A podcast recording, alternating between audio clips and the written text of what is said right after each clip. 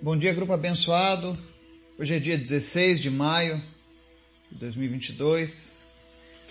Estamos aqui mais um dia, pela graça de Deus, juntos, para refletir um pouco sobre a palavra do Senhor, buscando dele o nosso entendimento, direcionamento, para que a gente possa assim cumprir o propósito do Senhor nas nossas vidas. Você que já tem buscado isso na sua vida, eu tenho certeza que você tem testemunhado a diferença de quando nós verdadeiramente nos dedicamos a conhecer a Deus. Eu, por exemplo, me sinto feliz e alegre quando estou estudando a palavra de Deus, estou na presença de Deus. Eu me sinto completo, realizado. E eu espero que você também tenha essa motivação você também seja tocado dessa maneira pelo Senhor. Amém? Hoje eu quero fazer a leitura de um texto que está lá no livro de Marcos, capítulo 8, sobre a questão de quem pode acompanhar Jesus? Quem é que pode andar com ele? Será que todos podem acompanhar Jesus? Ou alguns ficam distantes na multidão? Quais são os requisitos para isso? E eu tenho certeza que vai ser uma reflexão interessante para as nossas vidas. Antes da gente começar, eu quero convidar você para estar orando junto conosco, abençoando as pessoas que ouvem essa mensagem, as nações que ouvem essa mensagem. E que o Senhor Jesus se faça presente na vida de cada um. Amém? Não esquece de baixar a nossa lista de orações lá no grupo. Ela é atualizada semanalmente. E através dela você pode pegar essas informações sobre os nomes das pessoas, os problemas, para que você esteja orando em secreto na sua casa também. Amém? Vamos orar? Obrigado, Jesus, por mais um dia, pela tua graça, pelo teu amor, pela tua benignidade sobre as nossas vidas. Nós só temos a te agradecer, Jesus, por tudo que o Senhor tem feito, por tudo aquilo que o Senhor está fazendo e por tudo aquilo que o Senhor fará. Afinal, a tua palavra está cheia de promessas para aqueles que te amam, para aqueles que te buscam, para aqueles que te servem. E nós tomamos posse, Deus, de cada palavra que o Senhor disse a nosso respeito. Porque nós cremos, nós confiamos em Ti. Obrigado, Jesus. Obrigado por tudo. Obrigado por cada pessoa que nos acompanha, que nos ouve nesse momento. Que Teu Espírito Santo esteja agora visitando cada família, cada pessoa aqui representado. Suprindo, Senhor, as suas necessidades, sejam elas quais forem. Se alguém está passando por uma enfermidade, o Senhor é o Deus que cura toda enfermidade. Se é um problema emocional, se alguém está triste, depressivo, o Senhor é o Deus que traz alegria. O Senhor é o Deus que restaura a razão de viver. O Senhor é o Deus que redime o pecador através do seu sangue. Obrigado, Senhor. Obrigado, obrigado, obrigado. Nessa manhã eu quero te apresentar, Senhor, a vida do Juliano, que sofreu um acidente de moto. E nós oramos, meu Deus, para que não haja nenhuma complicação, nenhuma sequela. E em nome de Jesus, que a recuperação dele dos ferimentos seja rápida, seja breve, seja milagrosa. Em nome de Jesus. Desde já nós te louvamos, meu Deus, porque o Senhor guardou a vida dele neste acidente. Mas nós te pedimos, Pai, revela a tua palavra no coração do Juliano também. Para que a cada dia, Deus, ele se aproxime mais e mais de ti e que ele seja usado pelo Senhor. Obrigado, Senhor. Obrigado pela tua bondade, pela tua misericórdia que se renovou sobre as nossas vidas hoje. Mas nós queremos te pedir algo mais, Senhor, nessa manhã. Fala conosco através da tua palavra. Nós te damos total liberdade, Espírito Santo, para falar ao nosso coração, para transformar a nossa mente de maneira que a gente venha a estar mais e mais próximos de ti. Obrigado por tudo, Pai, em nome de Jesus. Amém. Palavra de hoje, Marcos capítulo 8, 34 ao 38, diz assim: Então ele chamou a multidão e os seus discípulos e disse: Se alguém quiser acompanhar-me, negue-se a si mesmo, tome a sua cruz e siga-me. Pois quem quiser salvar a sua vida, a perderá. Mas quem perder a sua vida por minha causa e pelo Evangelho, a salvará. Pois que adianta o homem ganhar o mundo inteiro e perder a sua alma? Ou o que o homem poderia dar em troca de sua alma? Se alguém se envergonhar de mim e das minhas palavras nesta geração adúltera e pecadora, o filho do homem se envergonhará dele quando vier na glória de seu Pai com os santos anjos. Amém? Esse é um versículo bíblico, é uma passagem muito conhecida, muito lida, mas pouco compreendida. E nós já vamos entender o porquê que ela é pouco compreendida. Aqui Jesus está chamando a multidão e os seus discípulos. Porque muitas pessoas seguiam Jesus. Onde Jesus estava, as pessoas se aglomeravam para vê-lo. E Jesus sempre abençoou as pessoas, sempre cuidou das pessoas, porque Ele é amor, Ele é misericórdia.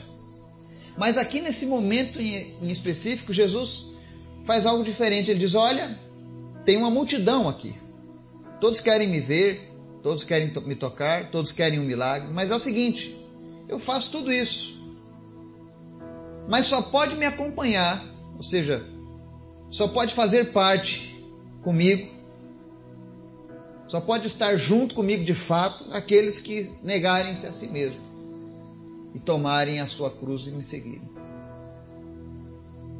Jesus estabelece uma condição. O seu amor e a sua misericórdia é para todos. Mas para você ser verdadeiramente um com ele, eram necessárias duas coisas. A primeira, negar-se a si mesmo. E o que é negar-se a si mesmo? É eu colocar a vontade de Deus prioritária sobre a minha vontade. E isso é talvez o primeiro desafio. O negar-se a si mesmo. O negar-se a si mesmo, ele é você reconhecer diante de Deus e diante da sociedade que você estava errado. Que talvez você tenha aprendido errado e que aquilo que você vivia ainda não era aquilo que Deus havia pedido para você. E muitas pessoas freiam aqui.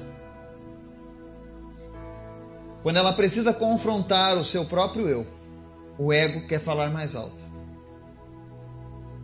Ah, eu não vou mudar o meu jeito. Ah, eu vou ser sempre assim. Ah, eu não vou abrir mão. Então sinto muito. Se você não quiser negar a si mesmo você ainda pode ver Jesus ao longe, você ainda pode ser abençoado por Jesus, mas você não pode acompanhá-lo até os céus. Eu sei que essa palavra é dura. E talvez você diga assim: eu pensei que este grupo, eu pensei que este canal da internet, esse canal do Spotify fosse palavras que nos motivem a andar com Deus, e de fato isso motiva a andar com Deus. Motiva você a andar da maneira certa com Deus.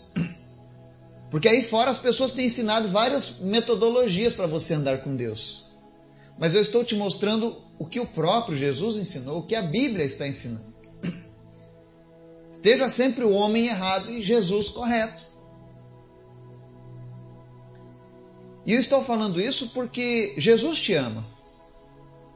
Jesus quer mudar a sua vida, quer transformar o seu coração. E para isso, Ele está te dizendo nessa manhã: quer andar comigo? Quer me acompanhar? Comece negando a si mesmo.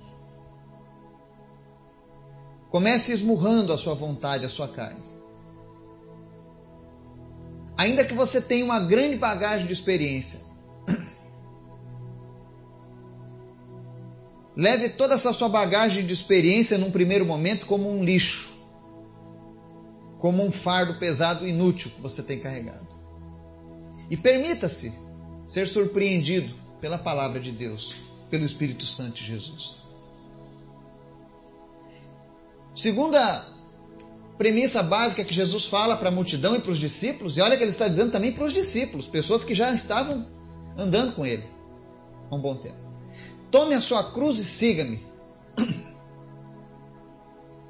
E aqui talvez seja a parte desses versículos mais mal interpretada que eu tenho visto até hoje.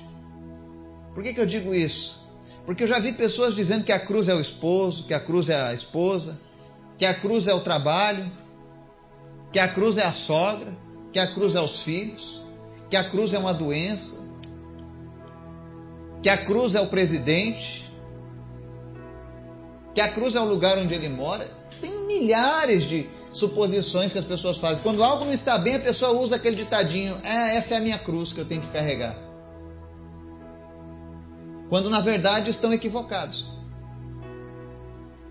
Quando Jesus fala aqui em tomar a sua cruz e segui-lo, ele diz: ó, negue-se a si mesmo, abra mão da sua própria vontade.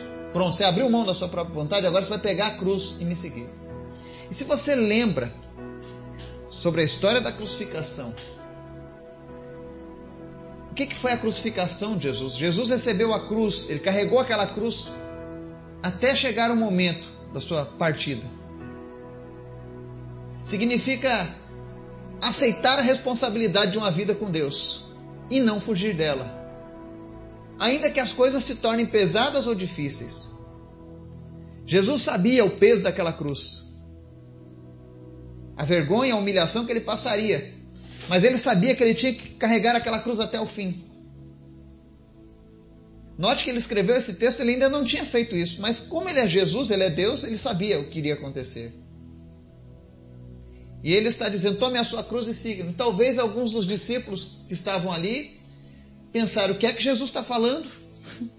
Que cruz? Por que, que ele deu esse exemplo? Hoje nós temos essa facilidade de entender o que Jesus disse, porque nós vimos o desenrolar da história. Jesus carrega aquele fardo, carrega aquele peso e não foge dele. E muitas vezes as pessoas vêm para uma vida com Cristo, mas elas não querem aceitar as responsabilidades dessa vida com Cristo. E eu sei que é tentador esse discurso de venha como você está e permaneça como você está porque Jesus te ama, mas isso é mentira. Se você vem como está, Jesus te ama e te recebe. Mas se você continuar permanecendo como você estava, negligente, servindo ao pecado, se entregando aos prazeres da carne, se, entregando a este mundo, infelizmente, você está deixando de lado a ideia de negar a si mesmo e tomar a sua cruz. E se você está fazendo isso, você não tem condições de seguir Jesus. Todos aqueles que seguiram Jesus tiveram que passar por essa por essa filtragem do negar-se a si mesmo e tomar a sua cruz. E não importa o que as pessoas digam nos dias de hoje, querendo contextualizar o Evangelho, é mentira. O Evangelho é algo sério, imutável. Porque ele é glorioso. Porque a recompensa disso é grandiosa. E ele diz aqui, verso 35: Pois quem quiser salvar a sua vida, a perderá. Mas quem perder a sua vida por minha causa e pelo Evangelho, a salvará.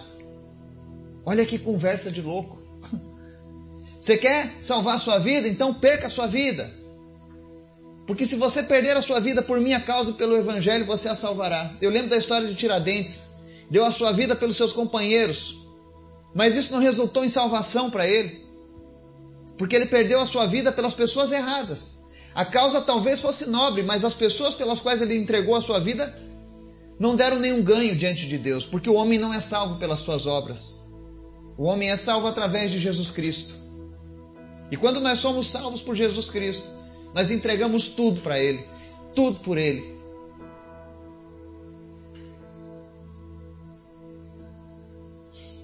Porque Ele é digno, Ele é merecedor. Ele merece isso e muito mais. E às vezes a gente é egoísta porque nós colocamos ressalvas naquilo que nós entregamos a Jesus. Você me perdoe a minha voz estar embargada nesse momento, mas é porque eu sinto a presença do Senhor. Isso não é emocionalismo, não é sensacionalismo, mas essas mensagens eu não edito o decorrer dela. Mas a verdade é essa. Se você quer salvar a sua vida, precisa perdê-la. Perdê-la para quem? Perdê-la para o mundo, perdê-la para si mesmo. E decidir agora perder ela por amor a Jesus. Isso significa muitas vezes você ser visto como errado, você ser visto como alguém louco, fanático, pelos homens. Mas por Deus, você será visto com orgulho. O orgulho de um pai que vê um filho vencedor.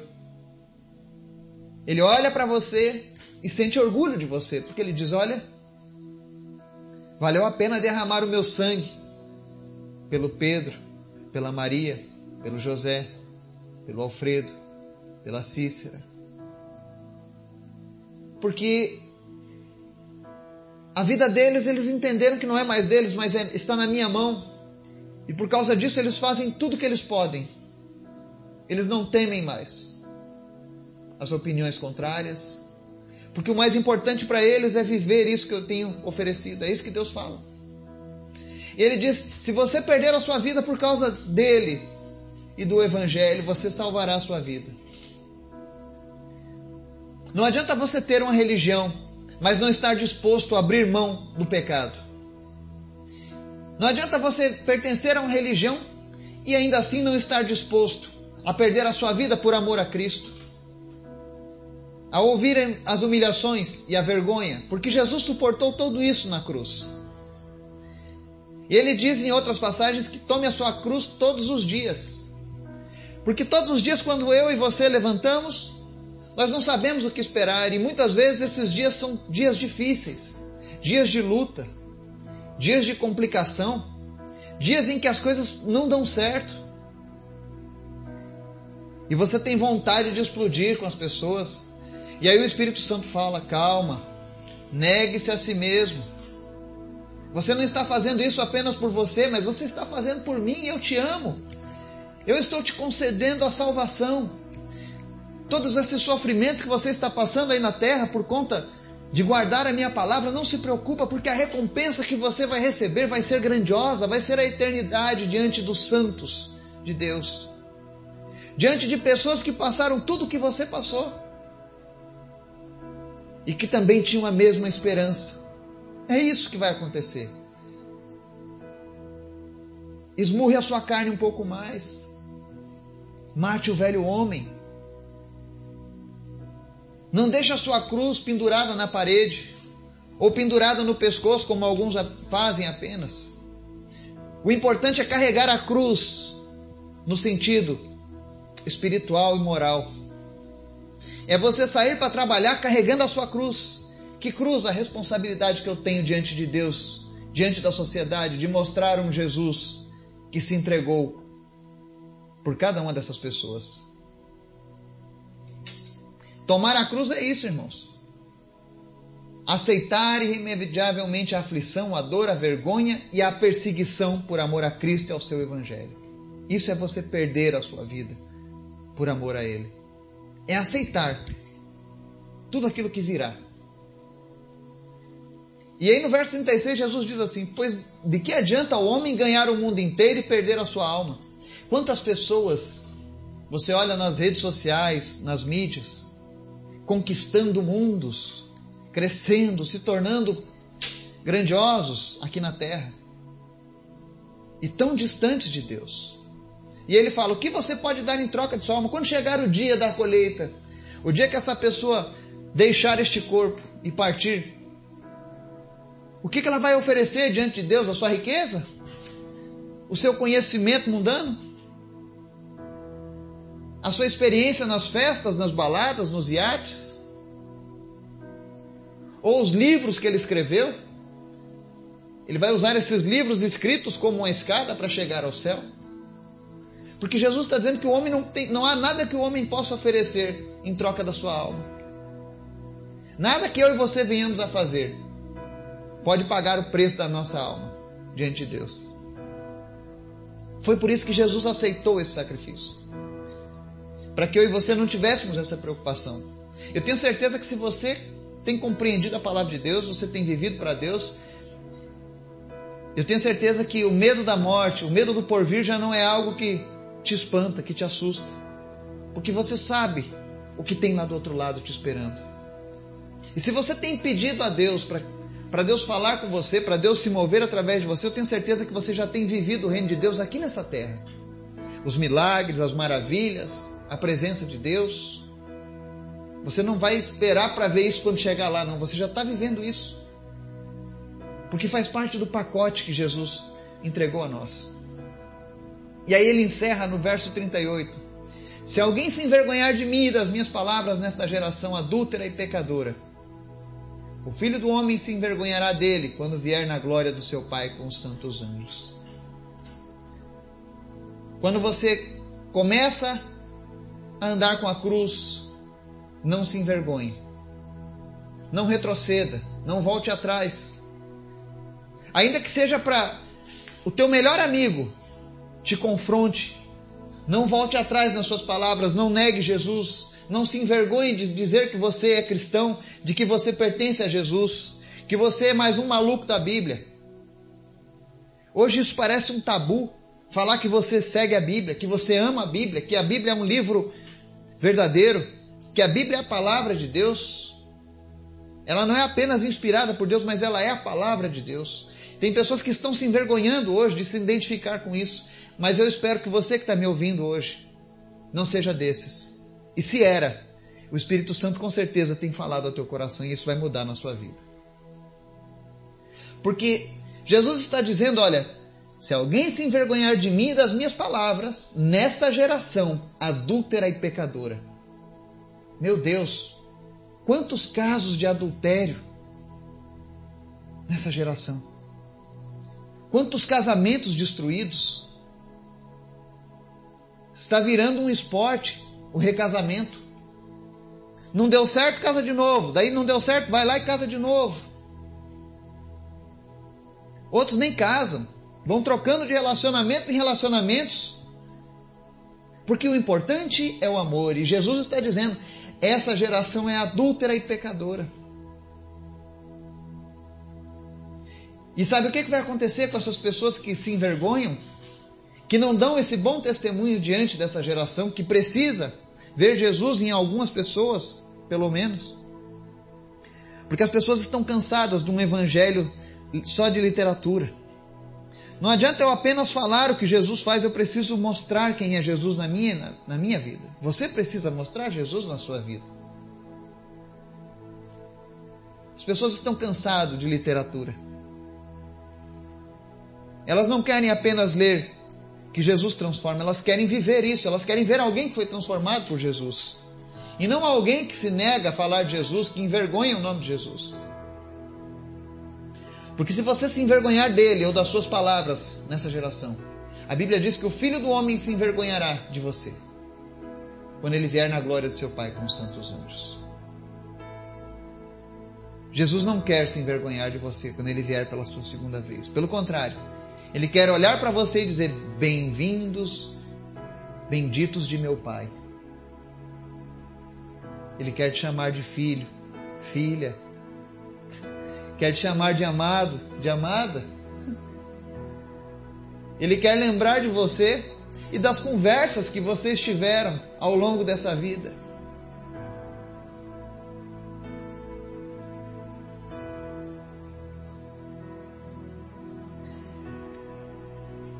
Como têm sido as tuas conversas com Jesus? Têm sido prazerosas? Você tem ouvido a voz dele? Você tem recebido sonhos, visões, ânimo da palavra dele? Porque eu sei que um dia, quando estivermos com ele, eu imagino Jesus dizendo: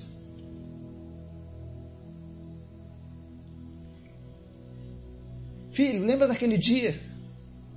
Você estava aflito, estava sem chão. Talvez até pensou em tirar a tua vida, porque estava difícil. E aí você entrou no quarto, botou o joelho no chão e começou a me adorar. começou a me chamar. E aí Jesus vai dizer: Eu estava lá. Fui eu, que, fui eu que acalmei o teu choro. Eu coloquei a mão nas tuas costas, eu te abracei. Eu fiz você sentir o meu calor. E a minha palavra trouxe à sua memória que havia esperança, que as coisas iriam mudar. Eu creio que muitos vão ter esse tipo de conversa com Jesus. Se você ainda não tem, entregue a sua vida para Ele. Negue-se a si mesmo. E tome a sua cruz, ou seja, assuma essa responsabilidade de andar com Ele por toda a tua vida. Porque o único destino da cruz é o cemitério. É quando a minha vida e a sua vida chegarem ao fim. É ali que nós vamos deixar a cruz. Mas até lá, não abandone a sua cruz. Carregue ela. Carregue com orgulho. Mesmo que seja difícil, mas carregue com orgulho. Porque o que está preparado para mim e para você é maior do que qualquer outra coisa que esse mundo possa oferecer. Que Deus nos abençoe e nos guarde em nome de Jesus. Amém.